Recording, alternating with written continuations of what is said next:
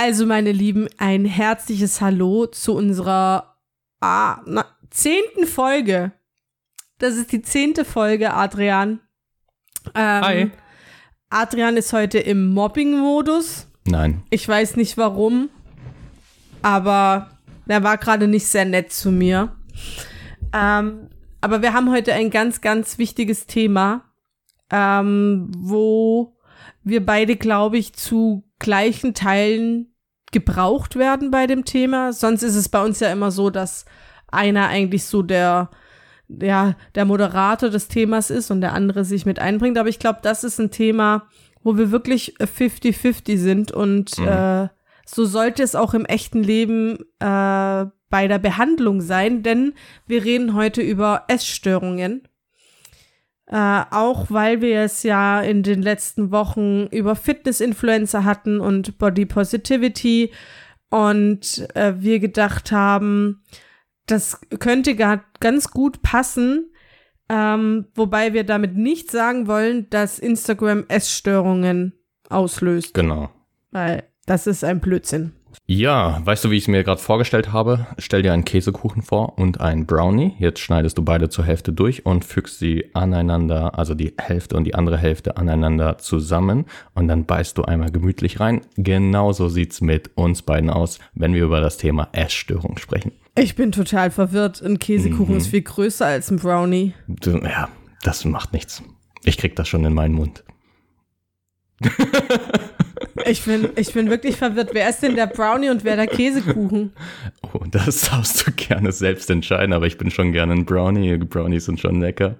Käsekuchen sind auch lecker, aber. Okay, du, du musst das jetzt erklären, weil ich komme selber nicht mit. Ach, ne, das ging nur durch meinen Kopf durch. Alles gut. Ich bin in einer Diät, ja. ich spüre Okay. schon die Auswirkungen. Okay, ich habe keine Ahnung, Leute, warum ich der Käsekuchen bin, warum ich überhaupt ein Kuchen bin. Ich bin der Meinung, ich bin ein Mensch, aber okay. Ähm, Adrian, Hm? äh, du bist ja nicht nur Personal Trainer, sondern du bist auch Ernährungsberater. Das war sogar mein Start, ja. Ähm, wie groß ist denn dein Erfahrungsschatz mit essgestörten Klienten? Größer als ich es eigentlich wollte, weil es mir immer wieder auffällt, dass sehr, sehr viele Klienten zu mir kommen, die einfach en- mindestens eine Tendenz zu einer Essstörung haben. Und ähm, ja, natürlich ist es nicht so einfach für mich, da ich in diesem Bereich jetzt nicht ausgebildet bin, psychologisch so wie du. Ähm, diese Differenzierung fällt mir nicht einfach, aber ich merke schon, dass da so ein paar, ja, also ich möchte es wirklich nicht schlecht reden, aber es ist ein st- fast schon störhafter Gedanke, was das Essverhalten oder Essgewohnheiten betrifft. Ja, äh, wobei ich das natürlich auf einer ganz anderen Ebene noch meistens sehe, weil ich mir immer denke, okay, wie sieht's eigentlich körperlich aus? Aber diese psychische Komponente ist dann doch ein bisschen mh, ausgeprägt, ja. Also reden wir von äh, Klienten, die noch aktiv in der Essstörung stecken, beziehungsweise gar nicht wahrnehmen, dass sie eine Essstörung haben. Das gibt's auch, genau. Also das ist die eine Schiene. Das ist äh, relativ häufig bei weiblichen Klienten.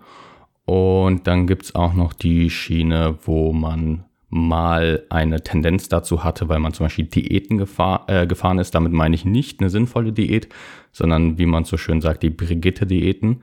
Ähm, das heißt, wenn man über solche Erfahrungen spricht, weiß, äh, fällt mir einfach auf, dass da viel aufgrund dieser Diäterfahrung im Essverhalten kaputt gegangen ist. Weißt du, was ich meine?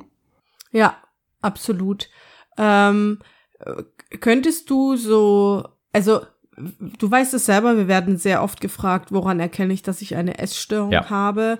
Dann werden uns ganz oft Körpergewichtsangaben geschickt. Mhm. Ja, also ein Beispiel ist dann, ich wiege 60 Kilogramm, bin ich Bulimikerin oder eher anorektisch? Genau. Und wir beide stehen vor der Frage, äh, hä? Ja, so, Herr. Weil- genau, ja, ja. Äh, das Körpergewicht erstmal gar nichts darüber aussagt. Richtig. Ähm, du kannst äh, im Prinzip auch zu viel wiegen und bist am Verhungern. Ähm, also, Du kannst auch super schlank sein und kannst viel zu viel Körperfett haben. Ja. Genau, ja. Also, aber gibt es, ähm, also wenn du jetzt sagst, da sind sehr viele dabei, die, die praktisch versteckt essgestört sind oder es sich vielleicht auch gar nicht äh, bewusst sind, ja. Ähm, was würdest du sagen, sind so Anzeichen aus, aus deiner Warte, dass jemand hm. eine Essstörung hat oder auf dem besten Weg dorthin ist? Ja, also die, das, was ich am häufigsten erlebe, ist, dass einfach die Kalorienzufuhr einfach viel zu niedrig ist. Dabei sprechen wir gar nicht von einer Kalorienzufuhr, wie du sie erreicht hast, ja. Also nicht von 400 Kilokalorien täglich, sondern eigentlich fängt es bei einer Frau schon, ich sag mal, in der Ernährungswissenschaft ist man sich einig, so unter 1200 Kilokalorien darf man nicht fallen. Dann wird es schwierig, die äh, Vitalstoffe zu decken.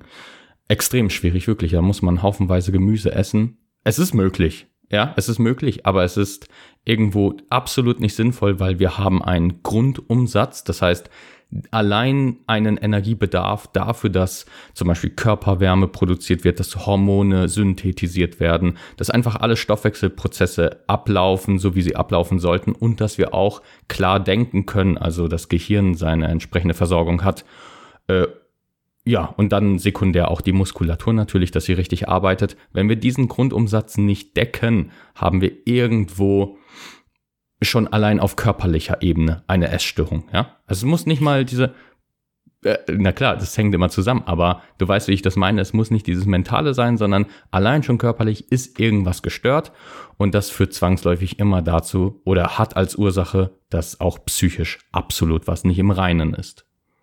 Ähm, jetzt ist es so, dass ich, äh, also auf, wir, wir gehen jetzt mal auf die eine Seite, diese 1200 Kilokalorien scheinen irgendwie in der Diät und Industrie so eine goldene Nummer zu sein. Hast du auch schon mal gelesen? Ähm, absolut, also immer wieder 1200 Kilokalorien am Tag und 1200 da und 1200 da. Ähm, ich weiß zum Beispiel, dass bei mir der Grundumsatz bei 1500 und ein paar zerquetschten Kalorien liegt, äh, kann man sich ja super easy ausrechnen. Genau. So, also und wenn man die Formel nicht weiß, dann gibt man Grundumsatzrechner beim Ja, bei ansonsten es ist sehr, sehr einfach, das Körpergewicht mal 24 und bei einer Frau Körpergewicht mal 24 mal 0,9, meine ich. Ja, aber äh, also, es, weißt ja. du, wie ich meine? Ja, ja, genau. Also es ist super einfach, genau. So, aber irgendwie kommt es ja immer noch vor, dass man diese 1200, äh, ich weiß gar nicht, woher das kommt. Ich kenne das noch früher. Ähm, bei, bei Herzkrankheiten in den, mhm. in den, äh, in den Reha-Kliniken, nachdem die ihren Stand gesetzt gekriegt haben, weiß ich, dass die meisten, gerade die übergewichtigen Herzpatienten, auf diese 1200 Kilokalorien gesetzt wurden. Ja, das ist Nonsens. ja, absolut, äh, wie in den meisten Kliniken, ja, wenn ja. man da guckt. Ähm, es ist aber so, dass ich auf der anderen Seite verstehe ich das nicht ganz, weil ähm, Hallo Leute, wir haben das Internet und man kann sich über alles informieren. Mhm. Also ähm, dann habe ich meinen Grundumsatz. So bin ich, so hat das bei mir damals angefangen. Also ähm, als ich wirklich mit Kalorien angefangen habe, ähm, habe ich meinen Grundumsatz äh, mir gesetzt, weil mein Gedanke, und ich glaube, der war damals gar nicht so falsch, war, wenn ich meinen Grundumsatz zu mir nehme und mich bewege und Sport mache, dann habe ich automatisch ein Kaloriendefizit. Genau, so, so. sollte es optimalerweise sein. Genau. Dann gibt es aber eine Sache und die ist, glaube ich, bei Essgestörten etwas hinderlich, aber ich denke in der Ernährungsberatung total wichtig und das sind Ernährungstrecker. Trecker vor allem. Trecker. Trecker. weißt du, sorry, dazu muss ich kurz was sagen. Du kennst ja meinen YouTube-Channel Famulous, ne? Und der Name Famulus ist auch so ein Trecker. Ein Trecker. ja, so ein ja, Trecker. also so Ernährungstracker. Ähm, und ich kenne es von mir, ich weiß es von anderen. Ähm, das Ziel des Tages ist dann nicht diese 1500 zu erreichen, sondern die zu unterbieten. Genau. Aber für dich als, also wenn, wo ich angefangen habe mit dir, du hast ja meine, meine Kalorienbilanz gebraucht, um zu wissen, wie es ausschaut. Ja, weil mhm. viele Leute sagen ja, ja, ich esse die und die Kalorien mhm. und am Ende stimmt es überhaupt nicht. Es stimmt ja. zu 99 oder 100 Prozent der Fälle nicht. Also man kann es nicht wissen. Man kann nicht intuitiv sagen, ich habe so viel Kalorien zu mir genommen. Das ist unmöglich. Außer, außer man trackt seit zehn Jahren seine Ernährung. Selbst dann, ey, man verschätzt sich so schnell, sobald man aufhört zu tracken. Ich, ich, ich Nein, nicht. ich meinte mit Tracking. Klar, so, ja, ohne, ja. also ähm, darüber werden wir auch noch mal sprechen, intuitives Essen. Mhm. Ähm, das äh, ist, ich glaube, ich, ich habe ja eine Zeit lang sehr intuitiv gegessen dieses Jahr, so drei Wochen oder so. ähm, doch, für mich, das ist, für mich ist das ein mhm. totaler Sieg gewesen. Ja. Ich meine, ich bin, ich bin selber essgestört trocken ähm, und habe mich da vor allem sehr sicher gefühlt, auch wenn mir völlig bewusst war, dass ich vielleicht mal 100 Kalorien zu viel oder zu wenig habe. Mhm. So, ähm, aber das macht in dem Sinne dann keinen großen Unterschied. Ja. So, ähm, aber wir, wir haben schon das Problem, dass wir wieder bei dem Thema sind, dass die Leute eigentlich keine Ahnung haben von Ernährung, dann irgendein Ziel sich setzen, irgendeine Vorstellung haben von einem Körper, der, ich glaube, in 99 Prozent der Fälle einfach unerreichbar ist. Hm. Äh, vor allem auch, weil bei Essgestörten das Körperbild gestört Verzerrt, ist. Ne? Ja. Also ich, ich finde verzerrt ist, ist, das hört sich einfach zu wenig nach dem an, was so, es ist. Okay, also du also, möchtest es härter ausdrücken. Gestört, ja, okay. Gestört. Es mhm. ist also, es, es tut mir leid, aber ähm, also eine ne gute, eine gute Sache vielleicht, wenn du dir nicht sicher bist, ob jemand ernährungstechnisch äh, es ernährungstechnisch es gestört. Oh, das war auch gut. Toll, ähm, hm. Eine gute Sache, wenn du dir nicht sicher bist, ob jemand es gestört ist, kann zum Beispiel sein, dass du ihn bittest, dass er seine Silhouette aufzeichnet. Ja. In, in, also im, im echten mhm. Maßstab. Und ähm, da wird jeder wahrscheinlich sich ein bisschen größer zeichnen oder ein bisschen kleiner. Aber bei Essgestörten ist es dann entweder weitaus schlanker oder viel zu breit. Mhm. Ja, weil, also, und da, da, da hilft auch keine Fototechnik. Man sagt ja immer, mach doch Fotos zum Vergleich. Mhm. Auch auf Fotos sieht man sich dann verzerrt. Mhm. Ja. Das ist zu realistisch, und ne, im Prinzip. Ich, ich glaube, es liegt daran, dass man sich selber sieht, wenn man wahrscheinlich die Silhouette einfach nur nehmen wird. Also jetzt rein aus therapeutischer mhm. Sicht. Ja. Ähm, ähm, wird das sehr gerne gemacht, dass man dann ein Foto nimmt, das ausschneidet und nur die Silhouette praktisch ah, okay. zeigt. Mhm. Und ähm, dann plötzlich hat das keine, keine Identität mehr, was du da siehst und mhm. vor allem keine Identität zu dir. Ja. Und schon funktioniert's und man sagt, ja, das ist äh, eine ganz normale Figur oder oh, die ist schön schlank und dann wird meistens umgedreht und dann ah. wird gesagt, ja, aber das bist du. Das ist schön, ja. ja. Also äh, Körpertherapie ist in dem Sinne da sehr, sehr wichtig. Ähm, aber wir haben ja schon mal über das Thema geredet im Live und waren uns da sehr einig, dass eine äh, Behandlung von einer Essstörung immer und ohne Frage mit einer Ernährungsberatung einhergehen sollte. Ähm, und ich glaube, andersrum ist es auch wichtig, dass wenn Ernährungsberater da draußen merken, hm, ich glaube, das passt da nicht ganz, hm. ähm, dass sie da vielleicht auch psychologische Hilfe oder Coaching-Hilfe dazu holen. Natürlich ist das ein sehr, sehr äh, kritisches Thema. Man kann jetzt natürlich, du kannst jetzt nicht zu deiner Klientin sagen, du, äh, pass auf, ich ich habe so ein paar Anzeichen bei dir gesehen, kann es sein, dass du essgestört bist. Ja, äh, weil die wirst du wahrscheinlich nie wiedersehen. Mhm. Wobei ich tatsächlich sowas mache. Ja. Ich bin da einfach ehrlich. Aber du, du bist auch einfühlsam. ich kann jetzt, naja, Entschuldigung, nein, du bist voll die harte Nummer und äh, du hast keine Emotionen. Aber was soll ich denn jetzt sagen? So, Mhm. Ne, also, äh, ich jetzt was Falsches gesagt? Nee, alles gut. Also ich habe dich auch schon angerufen. Ja, äh, ich habe es war aber es, so, ich habe dich auch schon angerufen und dir gesagt, dass ich alles hinschmeiße und war völlig fertig. So. Mhm. Und äh, du hast dann auch gesagt, oh Momentchen mal, ja. So. Und hast dann auch oder hast mich dann da rausgeholt. So. Also ich kann mir das äh, bei dir wunderbar vorstellen, dass du dann nicht sagst, Puppe, sag mal. Okay. Hast du Probleme mit Ernährung? Mhm. Hier. Sag, sag mal, Jasmin, ja. was würdest du denn Leuten tendenziell raten, wenn man merkt, okay, jemand, das muss ja auch nicht mal eine Essstörung sein, sondern irgendwas. Wenn man jemandem sagen möchte, vielleicht solltest du dir professionelle Hilfe suchen. Also, das kann man ja gar nicht so allgemein sagen, weil jeder Mensch reagiert da anders drauf. Ja. Also, äh,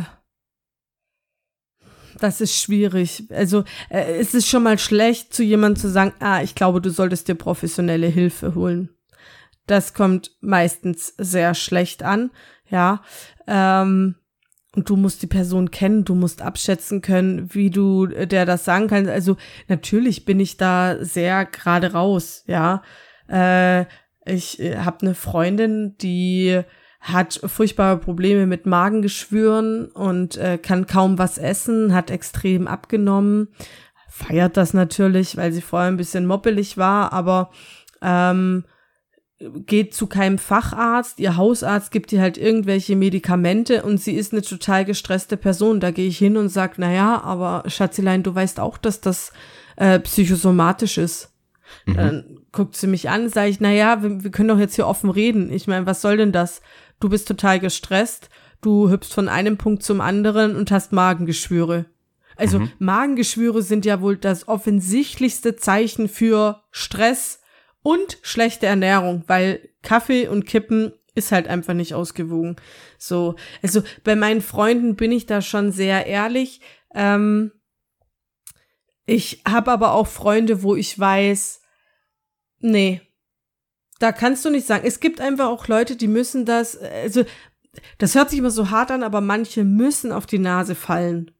Ja, es gibt Menschen, die, die kannst du unterstützen und da kannst du sagen, pass auf, das ist meine Meinung, ich denke das und das, denk darüber nach, wenn du meine Hilfe brauchst, bin ich da. Und es Mhm. gibt Menschen, wo du praktisch sagst, pass auf, ich sehe da was, es interessiert dich sowieso nicht, was ich sage, aber wenn du am Boden liegst, dann lege ich mich daneben und dann stehen wir zusammen auf.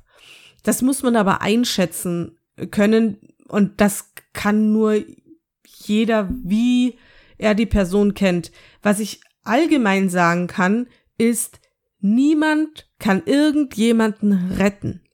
Punkt. Es ist egal, was davor liegt. Egal, ob das jetzt eine Essstörung ist, was heute das Thema ist, oder irgendeine andere psychische Krankheit. Niemand von euch da draußen hat die Kraft, jemand anderen aus dem Loch zu ziehen. Wenn das den Einschein, Anschein macht, dass ihr die Person da rausgezogen habt, und das ist ein tolles Gefühl, ja, dann habt ihr vielleicht auch ein Problem und das wird nicht lange anhalten, weil psychische Probleme müssen richtig angegangen werden und die kann man nur lösen, wenn die Person das selber will. Man kann niemanden retten. Schreibt das bitte auf. Das ist ein polnisches Sprichwort. Echt? Das lie pass auf, das Okay. liebe ich. Das polnische Sprichwort, aber ich kann das nur auf Deutsch. So heißt ähm, nicht mein Zirkus, nicht meine Affen. Und das Mhm. ist für mich ein sehr, sehr prägendes äh, Sprichwort geworden, weil es geht mich nichts an. Ich kann nicht jeden retten. Ich kann nur mich retten. Punkt. Und das Cool. ist es auch bei Essgestörten. Wenn ihr eure Schwester, eure Tochter, euer Sohn, euer Bruder, eu keine Ahnung wer, der euch, euer bester Freund, die liegen euch am Herzen, ihr liebt diese Menschen, die haben eine Essstörung. Ihr könnt im Prinzip nichts tun, was wirklich hilft. Das einzige, und das sage ich auch immer zu der, zu den Familienmitgliedern oder Freunden von meinen Klienten, sagt der Person, dass das, was sie macht, in euren Augen nicht in Ordnung ist, das aber nichts daran ändert, dass ihr die Person liebt und für sie da seid, wenn sie sie braucht. Ja. Mhm. Das ist, glaube ich, das Einzige, was man machen kann. Aber wenn jemand beispielsweise keine Hilfe will, dann kannst du das auch nicht ändern. Wenn wir jetzt aber von wirklich krasse Sachen wie einem Suizid sprechen, mhm. ja, dann müsste natürlich eingreifen. In dem Sinne, dass er die Polizei ruft. Ja. Die Polizei. Also da, ja, wenn jemand versucht, sich umzubringen, wird die Polizei. Ach so, du meinst während des Versuchs. Auch okay. wenn ihr, wenn ihr, also, wenn ihr wirklich den Verdacht habt, da bringt sich jemand um, ruft die Polizei. Auch wenn der das nur geäußert hat, ihr aber das Gefühl habt, das ist eine instabile Person, ruft die Polizei. Kann das nicht auch irgendwie ins Negative gehen? Oder meinst du, das ist einfach nur langfristig positiv im Sinne von, da wird was getriggert?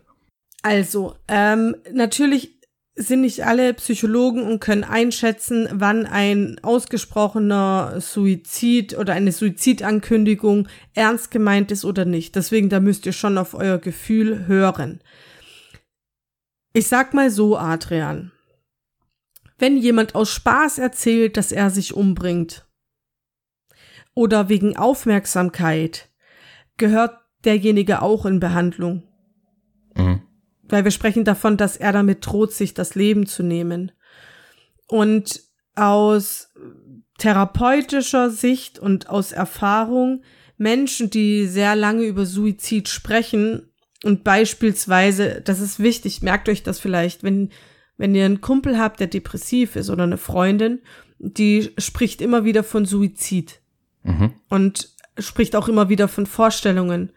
Und das macht die ziemlich lange und auf einmal kommt sie und sagt, ach, das mit dem Suizid habe ich mir jetzt überlegt, das ist echt eine blöde Sache. Sorry, dass ich dich damit so äh, zugelabert habe und dass ich dich damit belästigt habe. Ruf die Polizei.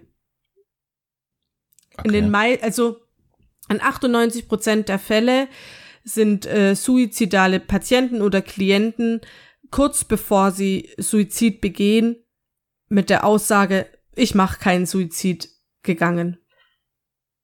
Ja, aber wir sind jetzt hier in einem Thema, wir sind mhm. jetzt total abgeschweift, aber ähm, es ist trotzdem wichtig, wenn ihr das Gefühl habt, das stimmt was nicht, reagiert, aber immer jemanden von außen dazu holen ich habe eine Bekannte, die hat mich angerufen und hat gesagt, sie kann nicht mehr und sie weiß nicht mehr, was sie machen soll. Die war schon ein paar Mal in der Psychiatrie, es war Feiertag. Ähm, also habe ich beim ärztlichen Notdienst angerufen und gefragt, was ich machen soll. Sie war für mich jetzt nicht äh, suizidgefährdet. Ja, mhm. deswegen habe ich jetzt nicht die Polizei gerufen, sondern den ärztlichen Notdienst und die haben zu mir gesagt, ja, fahren Sie, wenn Sie können, fahren Sie sie in die Psychiatrie oder rufen sie die Rettung an, dann fahren die die in die Psychiatrie. Ja, weil da eine Vorgeschichte vorlag. So, also ich sag mal so, wenn ihr wirklich das Gefühl habt, da läuft was schief, ist es überhaupt kein Problem, beim ärztlichen Notdienst anzurufen. Und äh, in dem Fall wollte sie auch in die Psychiatrie. Ja, ähm, ihr könnt natürlich nicht eigenständig jemanden bei der Psychiatrie einweisen. Dazu seid ihr gar nicht befugt. Aber wenn jemand schon mal in der Psychiatrie war und da wieder hin möchte, dann kann der da hin. Ja, aber am Ende steht über allem und wirklich merkt euch das, ihr könnt niemanden retten und nicht mein Zirkus, nicht meine Affen. Okay. Da, ihr, ihr, also man muss immer an sich selber denken. Man muss, ich war auch ein Mensch, der sich für alle aufgeopfert hat. Ich habe ey, ich bin 400 Kilometer gefahren, um jemanden äh, von der Wohnung abzuholen. Ja, dann hat sich derjenige bei mir ausgeheult und eine halbe Stunde später hat er wieder in der Wohnung gesteckt bei, bei seinem Freund, der ihn verprügelt. So, und ich bin dann nach Hause gefahren wieder. Also, ich, ich habe viel genau in dem gegenteiligen Sinne gemacht und mich immer aufgeopfert für andere, was mir natürlich super gut getan hat, weil ich war der Held der Geschichte, am Ende hat's mir nur geschadet. Ja, achtet auf euch selber. Es ist toll, wenn ihr Hilfe leisten wollt, aber das könnt ihr nur, wenn ihr als erstes auf euch selber achtet. Und das kann ich nicht, wenn ich mich für andere aufopfer. Punkt. Okay. Und zum Glück ist ja Essstörung meistens nicht so dramatisch. Deswegen, oder würdest du behaupten, das geht in die Richtung? Du guckst so skeptisch. Also eine Essstörung ist definitiv eine ähm, Autoaggression gegen sich selbst mhm. und an einer Essstörung kann man auch sterben. Mhm. So war das natürlich nicht gemeint. Sondern? Dann habe ich dich falsch verstanden. Also dann, ähm, du meinst, dass es nicht so akut ist. Genau.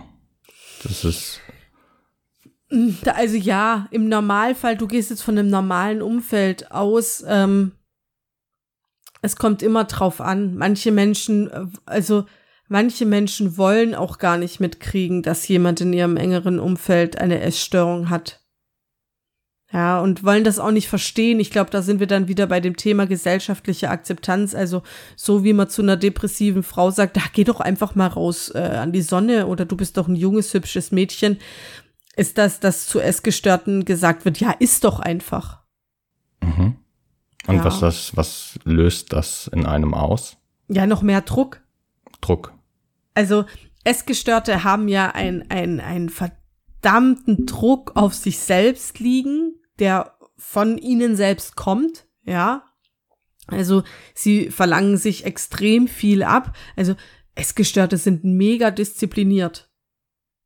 Ja. Auch adipöse Menschen sind diszipliniert. Das darf man nicht unterschätzen. Man hat so das Bild, dass adipöse Menschen, die auch essgestört sind, ja, ähm, praktisch einfach wahllos in sich reinessen. Und das mag auch sein, aber auch dahinter liegt eine Disziplin und ein innerer Druck, der, und den, den, den kann man nicht erklären. Ich glaube, das ist, ich glaube, man kann das gut vergleichen und damit könntest du dich identifizieren mit Bewegungsdrang. Ich kann mir vorstellen, dass wenn, wenn du jetzt so ein, äh, du einen Tag auf der Couch, ich glaube, das gibt's nicht wirklich. Mm. Wo du wirklich mm. gar nicht spazieren gehst und Nein. nichts. Mm. So. Und ich glaube, du hast dann einen Bewegungsdrang. Also Absolut, nicht nur, weil ja. dein Hund raus muss, sondern Du, du möchtest dich bewegen, du möchtest an die frische Luft, so, und dieser Bewegungsdrang ist auch eine Art von Druck. Und mhm. das mal 500 ist der Druck bei einer Essstörung. Du hast okay. einen, also du hast einen gefühlten Druck ähm, von, von außen.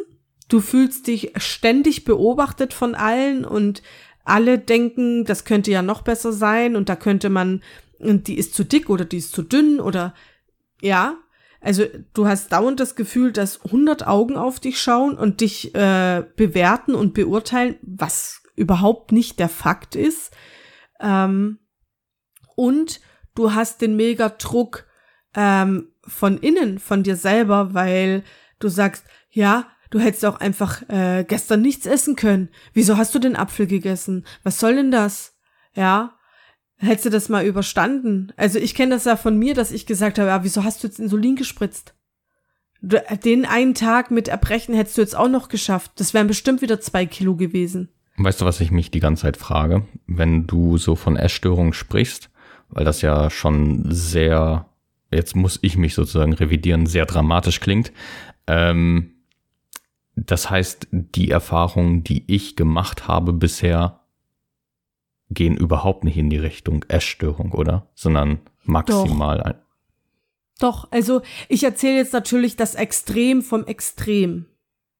Ja. Okay, und wo ähm, unter, also jetzt kommen wir wieder zu diesem Differenzierungspunkt. Wo, wo unterscheide ich? Wann fängt es an mit einer Störung? Ich, ich darf ich kurz noch vorher, ähm, ich habe letztens noch eine, einen Podcast gehört, von dem ich dir auch erzählt habe.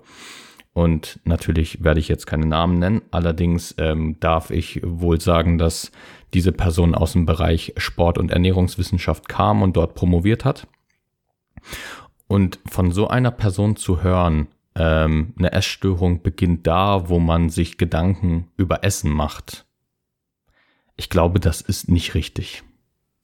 ja, das ist falsch ausgedrückt. Das, ähm, ich glaube, sie hat schon das Richtige gemeint, die Person, aber falsch ausgedrückt in dem Sinne, ähm, wenn man sich, wenn alle Gedanken sich nur noch ums Essen drehen. Also, wenn man sich wirklich Gedanken macht, wie viel Kalorien hat dieses Tic-Tac? Wie viel Kalorien hat die Cola Light? Ja, und ähm, die Sache ist, ich glaube, dass du schon auf dein Gefühl hören kannst, weil das wahrscheinlich in erster Linie bei dir ein Gefühl ist, dass da eine Essstörung vorliegt. Ich glaube, dass du da sehr feinfühlig und empathisch bist. Ähm, und sagen wir mal so, die Ernährungstagebücher und das, das Ernährungstracking ist für dich natürlich wichtig. Wenn du aber mit einer essgestörten Person zu tun hast, ist die Wahrscheinlichkeit, dass da viel drinsteht, was nicht stimmt, auch sehr hoch. Mhm. Ja, also ich würde jetzt gar nicht sagen, also es gibt, das ist wie äh, bei, bei Krankheiten. Es gibt kein, oh mein, äh, äh, Krebs schlägt jetzt Diabetes. Oder andersrum. Oder mhm ey, das brauchen wir bei sowas überhaupt nicht. Und wir brauchen auch bei einer Essstörung überhaupt nicht, was ist schlimmer oder weniger schlimm. Also mhm. ja, wir, wir können ja mal so zusammenführen, was es gibt. Es gibt äh, Bulimie, es gibt Anorexie, besser bekannt als Magersucht. Ähm, Binge-Eating wurde in den letzten zwei Jahren als neue Essstörung eingeführt. Völliger Bullshit. Gibt es schon immer. Das ist mhm. einfach Binge-Eating ist Fresssucht, ja, wenn du einfach nicht mehr aufhören kannst zu essen. Und das war ich selbst von betroffen. Bei mir war das eigentlich regelmäßig jeden Freitag, um die stressige Woche irgendwie zu kompensieren. Ähm, dann hast du natürlich Adipositas. Adipositas ist noch keine offizielle Essstörung. Hm. Äh, das verstehe ich übrigens immer wieder nicht. Ähm, Adipositas gibt es ja zum einen in der Ernährungswissenschaft und äh, zum anderen in der Psychotherapie, mhm. wird aber völlig anders definiert offensichtlich. Äh, nein, es liegt einfach daran, dass Adipositas keine Psych nicht als psychische Störung deklariert ist. Okay. Ähm, und das ist meiner Meinung nach völlig falsch, weil ich hänge mich jetzt weit aus dem Fenster, aber ähm, nach meiner subjektiven Meinung ähm, niemand adipös ist ohne psychische Probleme. Kein mhm. Mensch würde sich ständig überfressen. Ich kann, mhm. ich möchte nicht über Essen sagen, weil es ist ein Überfressen, ähm, wenn er psychisch gesund ist. So. Also so im Sinne einer, dass man sich vielleicht zum Beispiel nicht selbst liebt oder so. Ich, also, ich habe ja so oder so die Meinung, dass in allem, also der, der Urkern, die Basis jeder Essstörung Selbstliebe ist. Aha, also dass die einfach gestört ist, ja. Oder nicht vorhanden. Oder nicht vorhanden, okay. Also wir, wir dürfen nicht vergessen, dass äh, Selbstliebe etwas ist, was man uns beibringen muss. Ähm, also sagen wir so, wenn wir auf die Welt kommen, finden wir uns völlig in Ordnung. Was sollten wir an uns denn nicht in Ordnung finden? Ähm, dann kommen die ersten drei Jahre, in denen wir gezeigt bekommen, wie man liebt und miteinander umgeht das kann schon ganz schön schnell schiefgehen, wenn man in der falschen Familie ist. Ähm, und dann muss man gestärkt werden. Also, ähm, ich glaube, weiß ich nicht, also in meiner Generation war das nicht gang und gäbe, dass mir meine Mutter sagt, dass ich toll bin und alles schaffen kann, was ich will und äh, dass ich geliebt bin, egal was ich tue oder mache. So, und aber solche Sachen, also äh, positive Affirmation mit Kindern beispielsweise stärkt den Selbstwert, das Selbstbewusstsein und die Selbstliebe. Mhm. Ja, wird auch in ganz vielen Kindergärten gemacht, dass wenn die Kinder kommen, dass die Kindergärtnerin runtergeht zu dem Kind und sagt, wir freuen uns alle, dass du da bist, wir freuen uns auf einen tollen Tag mit dir und du bist einfach toll. So, also man muss das wir wollen geliebt werden als Menschen und mhm. genauso wie wir als Erwachsene, wenn wir in einer Partnerschaft sind, spüren möchten, dass wir geliebt werden, äh, möchten wir das auch als Kinder. Und wenn das fehlt, woher sollen wir denn wissen, dass wir geliebt sind, wenn wir nicht spüren, dass wir geliebt sind? Hm. Stimmt es Ja. eigentlich, nur ga- ganz kurz so eine Fun-Fact-Frage, stimmt es, äh, wenn man sich selbst nicht liebt, dass man dann nicht wirklich wen anders lieben kann? Ja. ist das, ja? Okay. Ja. Weil, ähm, wenn du dich selbst nicht liebst, wirst du nie glauben, dass dein Gegenüber dich liebt. Weil warum sollte er dich lieben, wenn du dich selbst nicht liebenswert findest? Mhm. Okay, also, verstehe. Ja. ähm, das kann nicht funktionieren und äh, das sind dann meistens sehr, sehr eifersüchtige Menschen. Mhm. Ähm, ja, da können wir auch nochmal eine extra Ja, ja, klar, Folge das ist ein machen. bisschen zu detailliert. Bei den Essstörungen bist du Ja. äh, bei der Klassifizierung stehen geblieben mit Binge-Eating, was ja neuerdings eingeführt worden ist. Es gibt ja Genau. auch diese neu, auch relativ neue Art von Essstörung, diese äh, Clean-Eating. Hm, ja, also die Sache ist, Clean Eating ist ja, wenn du das gleiche meinst wie ich, kommt ja, meistens fangen sie mit vegan an und äh, bei Frauen ist es dann so, äh, wenn du jetzt wirklich das gleiche meinst, dass die praktisch ihren Körper so weit clean eaten, dass sie ihre Periode nicht mehr bekommen. Nee, das meine ich gar nicht. Ich meine sowas wie, ich habe ein Haribo an diesem Tag gegessen, habe aber meine Gemüseportion, habe mich vollwertig ernährt und dann war dieser, dieses eine Stück Haribo und jetzt ist mein Tag für den Arsch. Das ist, äh, ja, das sind die gleichen Leute, die du meinst, die ich auch meine. Also Okay. die, ähm, ich, ich gibt's da eine, das nennt sich Clean Eating? Ist das die Äh, nee, Beschreibung dafür? Nee, nee, es gibt äh, schon einen Begriff, äh, irgendwas mit clean und keine Ahnung, nervoser. also Ja, es gibt dafür ja. wirklich eine Begrifflichkeit, aber soweit ich weiß, ist es auch nicht de in dem DSMV, glaube ich, ist das, ne? Äh, dort noch nicht eingetragen. ICD meinst du? Äh, Nee, nee, nee, nee, in diesem so. äh, psychotherapeutischen Buch. Ach, Ja. wir benutzen in der Psychotherapie auch das ICD 10. Nur da Aber ich weiß, was unterscheiden du die. meinst. Genau. Im ICD sind nicht alle kategor- kategorisiert, die auch in dem anderen Buch stehen. Und die sind meistens in diesem psychotherapeutischen Buch ja viel, viel ausdifferenzierter beschrieben, die Ja. Krankheitsbilder. Ja, also ähm, das ist immer so die Frage, ab wann fängt eine Essstörung an, ähm, ab wann kann sie ernst genommen werden. Ähm, wenn du morgens aufstehst und äh, der Gedanke, was darf ich heute essen, dich bis zum Abend begleitet, ähm, ist Weißt es schwierig. Weißt du, was ich erschreckend finde? Ähm, dazu hattest du ja bisher noch nie Einsicht, aber wenn du dich mal beschäftigst mit Ausbildungen zum Ernährungsberater oder Trophologie, Ökotrophologie oder die Ausbildung zum Diätassistenten oder Assistentin, ähm, da ist es wirklich so, dass dieser psychologische, äh, also dieser psychotherapeutische Ansatz im Sinne einer Essstörung einfach nur darauf verwiesen wird, jo, die gehören in Behandlung. Punkt. So, ne? Das heißt, äh, dort wird maximal, was ich mal gesehen habe, äh, werden diese Essstörungsbilder mal aufgelistet, vielleicht kurz definiert oder beschrieben. Und das war's. Das heißt, ähm, den, dem Ernährungsberater oder dem Diätassistenten oder was weiß ich, äh, traut man gar nicht zu, mit solchen Patienten eine, ein Beratungsgespräch anzufangen. Man sagt einfach, hey, du, die brauchen eine Therapie, äh, scheiß mal auf die Ernährungsberatung, so, ne? Wo wir uns ja einig sind, nee, das gehört ja irgendwo kombiniert. Und was man dann erschreckenderweise in der Praxis immer wieder sieht und leider sehr häufig höre ich das aus Kliniken, ja, es unterschiedlich, man, ich will es natürlich nicht pauschalisieren, es gibt bestimmt den einen oder anderen Diätassistenten, der das super macht und das äh, kombiniert mit einer psychologischen Begleitung. Aber ich höre es immer wieder, dass diese Leute halt überhaupt nicht ernst genommen werden, äh, sowohl von den Diätassistenten als auch von den Ärzten selbst.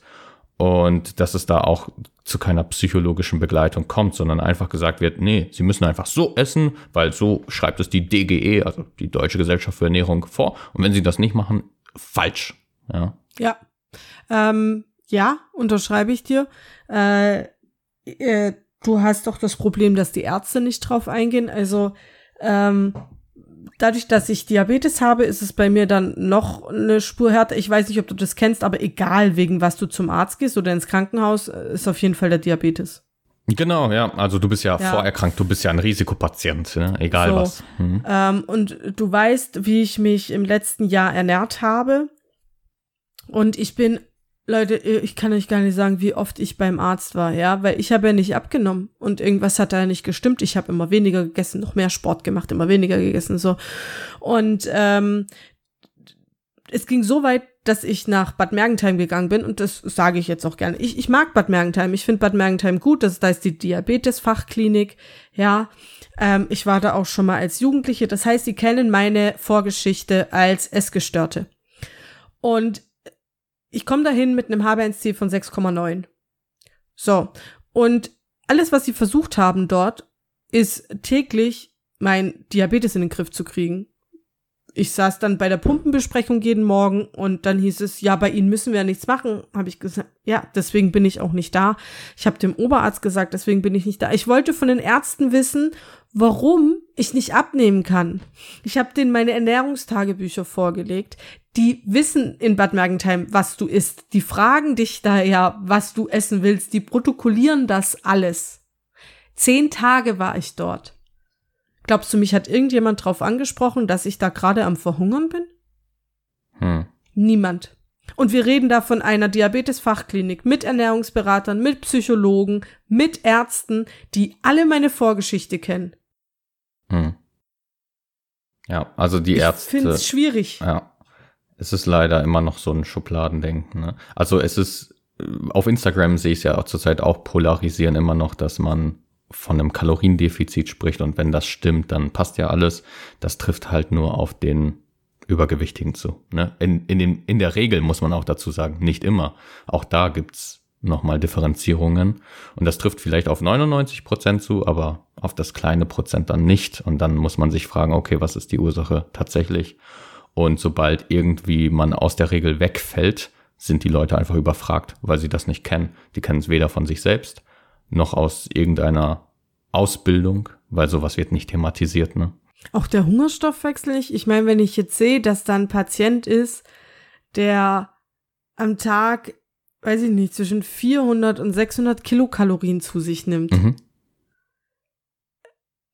Und Sport treibt und mhm. macht und tut, dann komme ich nicht auf die Idee, dass derjenige im Hungerstoffwechsel ist? Nee, sowas gibt es ja nicht in der Literatur, in der Regel. Ähm, was man geschult bekommt, ist halt, dass man einen bestimmten Bedarf hat an Kalorien und an Makronährstoffen. Und logischerweise kommt man dann selbst zum Schluss, dass die Person zu wenig isst. Aber wenn man gelernt hat, wenig Essen zum Abnehmen, dann versteht man diesen Trugschluss nicht. Ja. Ja. Und natürlich waren meine Blutwerte immer in den Bereichen, wo sie sein sollten, äh, bis auf den Entzündungswert. Wenn ich heute meine Blutwerte sehe, ist das was komplett anderes. Also da muss ich schon sagen, ähm, ich bin so geschockt, dass das mit dem Thema Essstörung halt immer noch so äh, das wird behandelt, äh, weiß ich nicht, wie im 18. Jahrhundert. So, und das verstehe ich nicht, das kann ich nicht nachvollziehen. Also, ich wohne ja am Chiemsee und wir haben hier, ich glaube, drei oder vier Fachkliniken für Essstörungen. Ja, also ähm, am, am Chiemsee sieht man sehr, sehr, sehr, wirklich sehr oft magersüchtige äh, Mädels spazieren gehen. So. Und ich sehe, wie sie spazieren gehen. Und frage mich, und das fällt nicht auf? Also, musst dir vorstellen, die Klinik ist am Wald und sie laufen, sie spazieren praktisch bis sie im Wald sind und dann geht's los. Dann sprinten sie durch den Wald, dass es knallt. So. Okay. Aber die Haben Therapeuten. Die keine Begleitung oder wie? Nein, nein. Wie das willst heißt, du das denn machen? Das heißt, die werden sozusagen in der Klinik dazu gezwungen, eine bestimmte Kalorienaufnahme zu haben und dann versuchen die alles wegzuverbrennen, indem sie sprinten. Ja, also zwangsernährt werden, also zwangsernährt werden meistens nur harte, wirklich hm. harte Fälle, die kurz vorm Tod stehen. Ähm, natürlich müssen die auf die Waage und wenn dann das nicht stimmt, dann ja, sie kriegen halt Ärger, wenn, wenn sie abgenommen haben oder ihr Gewicht nicht erhöhen. Mhm. Ja, also das sind Fachkliniken, die wissen schon, was sie tun und die machen das auch nicht nach dem Prinzip, ähm, wenn jemand nicht will, kann ich ihn nicht dazu zwingen. Mhm. Aber ich denke mir immer so, Leute, macht doch mal die Augen auf.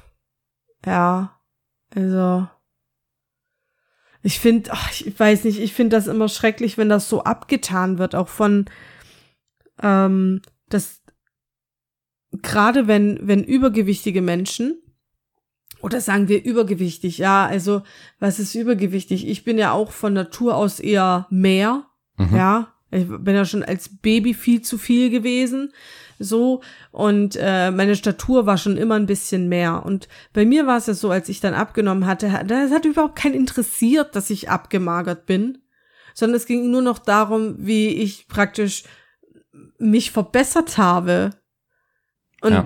wie dünn ich geworden bin und ich glaube, dass äh, das ein, ein ganz, ganz großes Problem bei dem Thema Essstörung ist.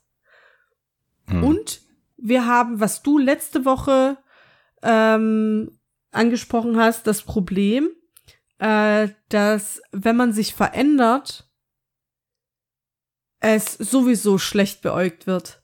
Und wer, ja. wer negativ auf was guckt, sieht dann auch nicht, dass da eine Krankheit vorliegt. Mhm. Ja.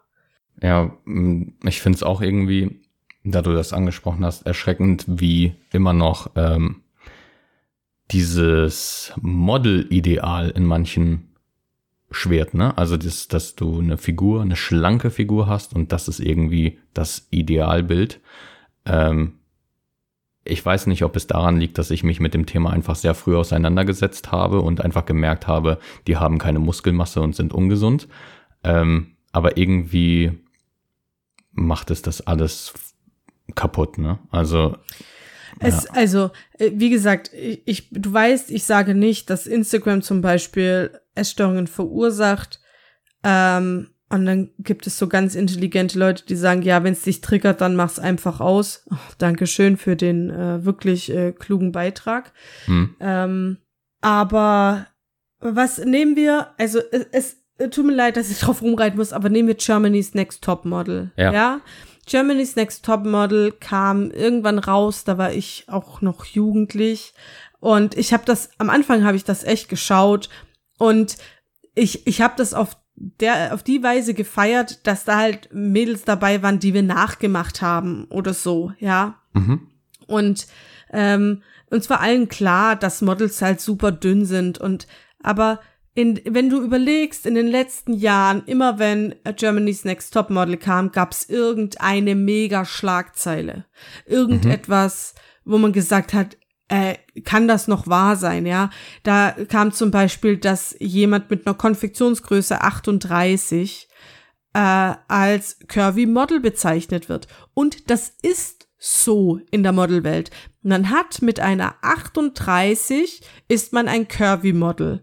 Eine okay. 38 ist meiner Meinung nach eine ganz normale Standardkonfektionsgröße und sagt überhaupt nichts aus, wie du ausschaust. Und ja. ist dann noch von Hersteller zu Hersteller unterschiedlich.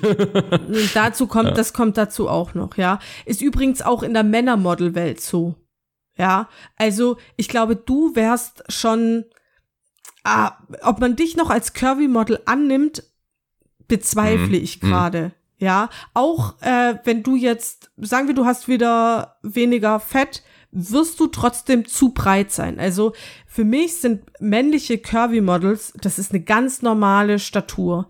Und äh, wie oft wurde bei, bei äh, Germany's Next Top Model wirklich Mädels gesagt, dass sie einfach zu dick sind? Mhm. Ja, und nicht mit, ja, vielleicht äh, musst du noch, nein, da wurde gesagt, ja, werd erstmal dein Babyspeck los. Ja. Sorry. Nee. Also, wir müssen schon ein bisschen drauf gucken, ähm, was wir unsere Kinder schauen lassen, weil eine Essstörung wird definitiv in der Jugend und in der Kindheit gelegt. Wie wir mit dem Thema allgemein umgehen, mit dem Thema Essen. Ja, also an alle Eltern ein Du musst aufessen begünstigt Essstörungen. Mhm. Definitiv. Ja, eure Kinder, wenn die am Tisch essen, dann lasst sie sich doch selber die Portion rausnehmen und sagt ihnen, dass sie sich auch zweimal nehmen können.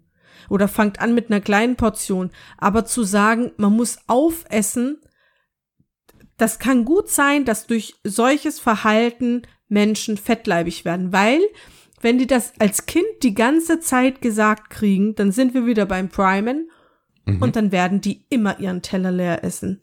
Egal, ob es schmeckt oder nicht, weil was auf den Teller kommt, wird gegessen.